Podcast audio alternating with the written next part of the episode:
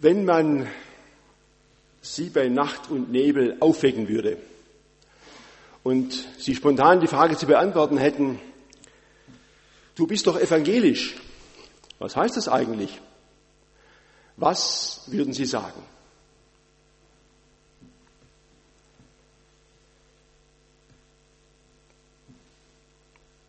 Der Predigtext von heute gibt dazu ein paar Antworten, obwohl es zunächst nicht so aussieht.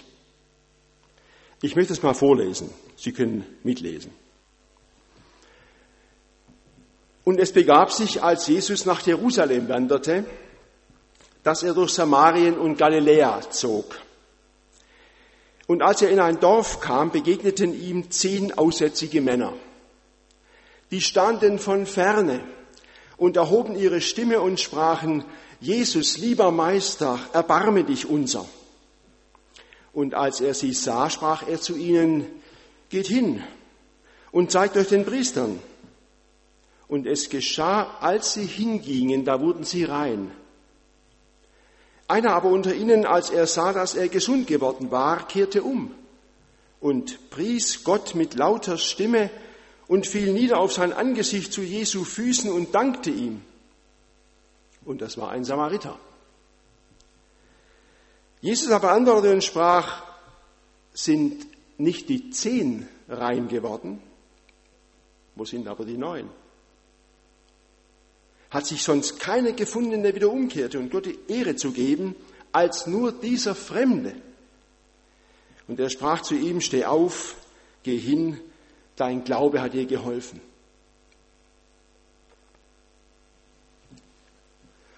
Zunächst möchte ich zwei Fragen an diese Geschichte stellen, die man eigentlich gar nicht auslegen muss, weil sie völlig klar ist. Die eine Frage, ich nähere mich, Sie merken von weit außen, warum nimmt Jesus auf seinem Weg nach Jerusalem die Route durch Samarien? Das ist nicht der Reiseweg, den die Juden üblicherweise nehmen. Sie wählen lieber einen Umweg durchs östliche Jordantal, um sich nicht bei diesen Heiden, den Samaritern, zu verunreinigen.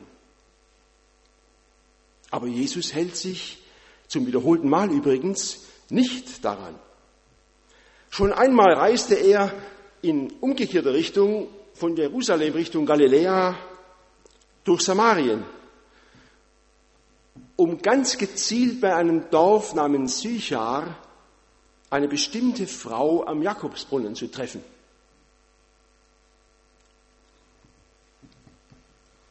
Gestern war auch so eine merkwürdige Geschichte in der Tageslese. Vielleicht lesen das gerade manche im Matthäusevangelium.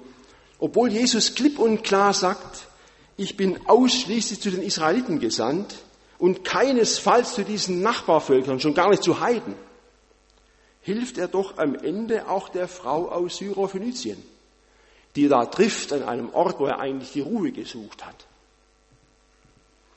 Milieugrenzen überschreiten den üblichen Weg mal verlassen, mal einen Umweg nicht machen, sondern den direkten Weg zu suchen,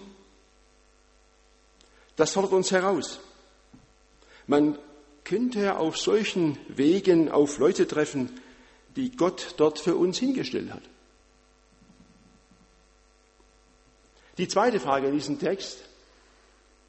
Es geht um aussätzige Männer hier. Was ist eigentlich Aussatz? Der griechische Begriff ist uns durchaus bekannt, der hier für diese Krankheit steht.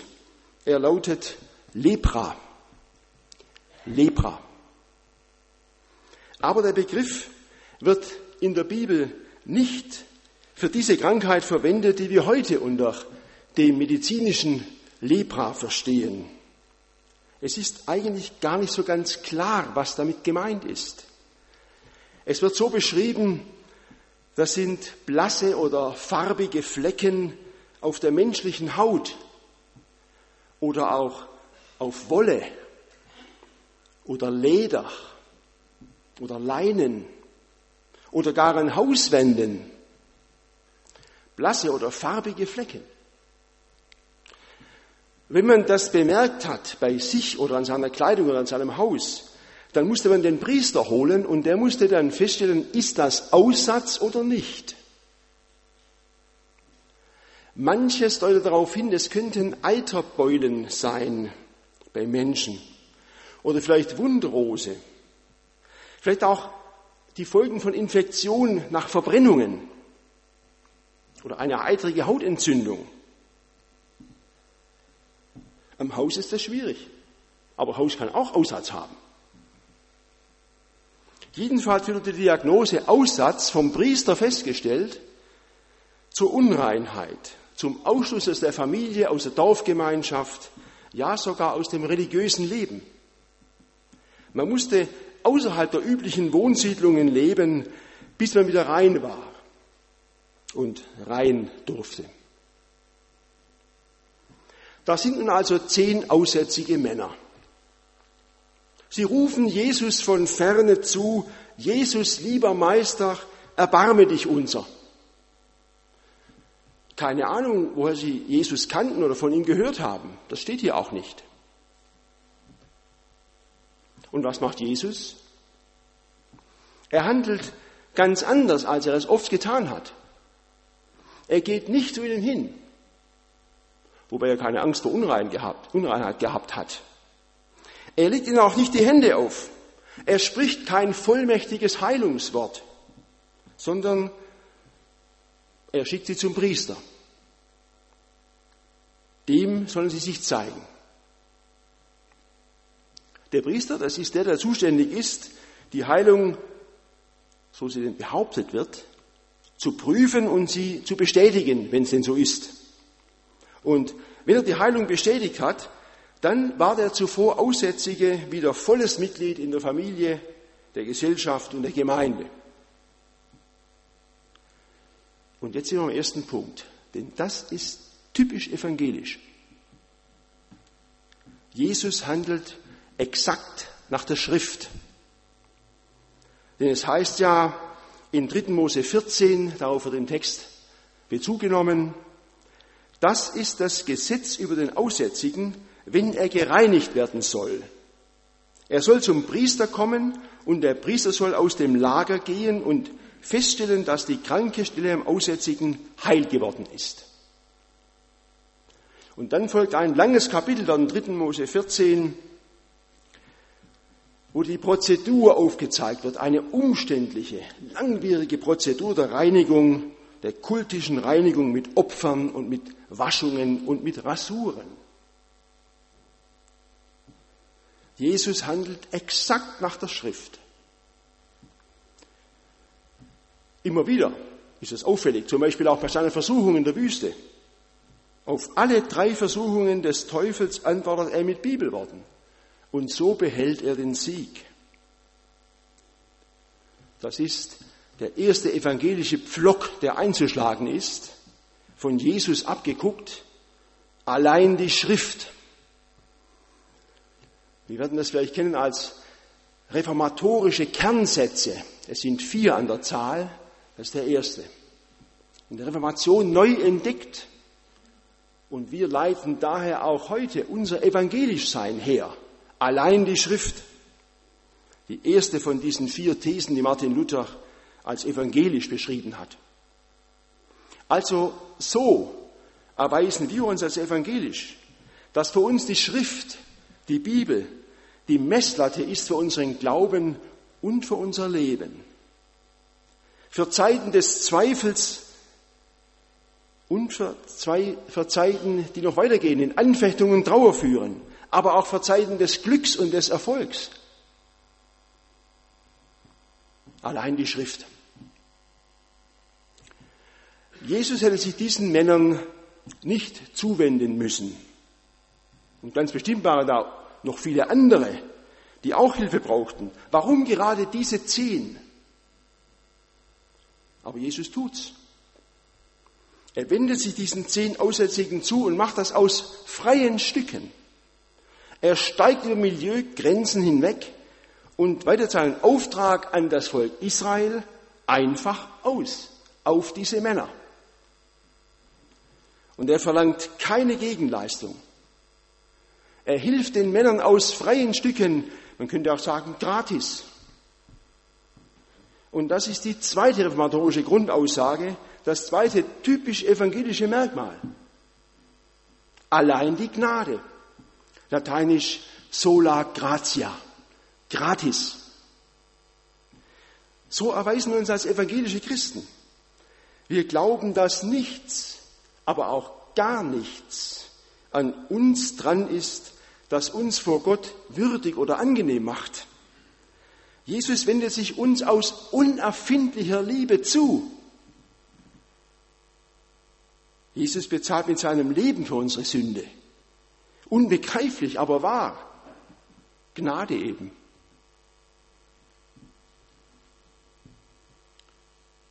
Zehn Kranke kommen zu Jesus. Nein, sie kommen zum Priester, wo Jesus sie hinschickt. Zehn Aussätzige werden als geheilt befunden, als gesund. Klinisch getestet, Stempel drauf, gesund. Zehn Männer können es nicht fassen, sind überglücklich, wieder nach Hause gehen zu dürfen, in ihren Beruf zurück, in ihre Gemeinde zurück. Nur einer wird nachdenklich. Nur einer erinnert sich an den Ablauf des Ganzen. Nur einer denkt daran, dass sie alle zu Jesus doch gerufen haben. Lieber Meister, erbarm dich über uns. Nur einer erkennt das Ganze als Wunder Gottes und preist Gott, lobt Gott, rühmt Gott. Nur einer kommt zurück und fällt vor Jesus nieder. Nur einer dankt Jesus. Und das ist ausgerechnet ein Samariter. Jesus sagt, ein Fremder. Und Jesus wundert sich. Es sind doch zehn rein geworden. Wo sind die neun? Was? 90 Prozent kehren nicht um? Nur einer von zehn gibt Gott die Ehre? Jesus kann es nicht fassen. Alle haben durch seinen Verweis auf Gottes Wort gehört. Alle waren doch auch gehorsam und sind zum Priester gegangen. Alle haben das Attest bekommen. Gesund, rein. Und neun gehen zur Tagesordnung über. Nur einer denkt an Gott und bedankt sich für die Gnade.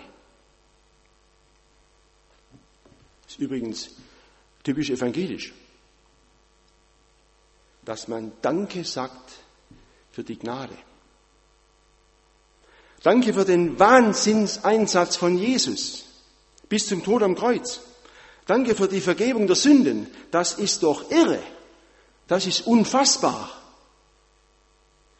Das nennt Martin Luther allein durch den Glauben. Sola fide. Allein durch den Glauben.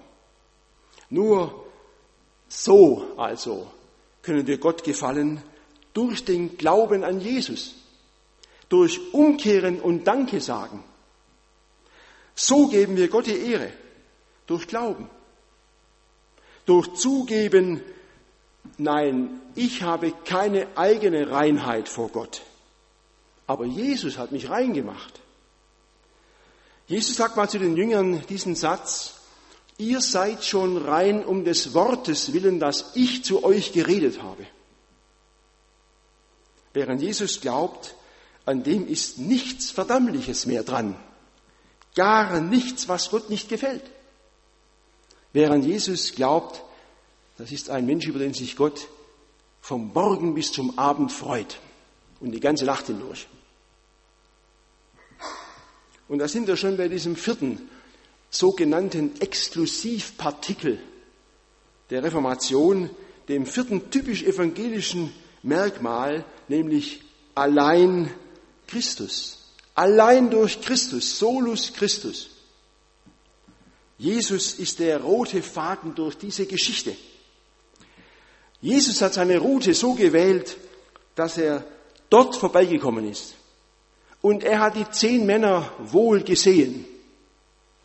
Jesus hat ihre Krankheit auch gesehen. Und Jesus hat sie angehört ihren Ruf gehört und sie zu den Priestern gesandt. Und Jesus bestätigt, dass es einer richtig gemacht hat, der Samariter. Er hat sich bei der Hauptperson bedankt, bei Jesus. Und am Ende der Geschichte, als er wiederkommt, wo Jesus niederfällt, Jesus ihm sein Verwundern ausdrückt und seine Freude, dass er gekommen ist, da spricht er diesen entscheidenden Satz zu ihm. Dein Glaube hat dir geholfen. Dein Glaube hat dich gerettet, steht da eigentlich.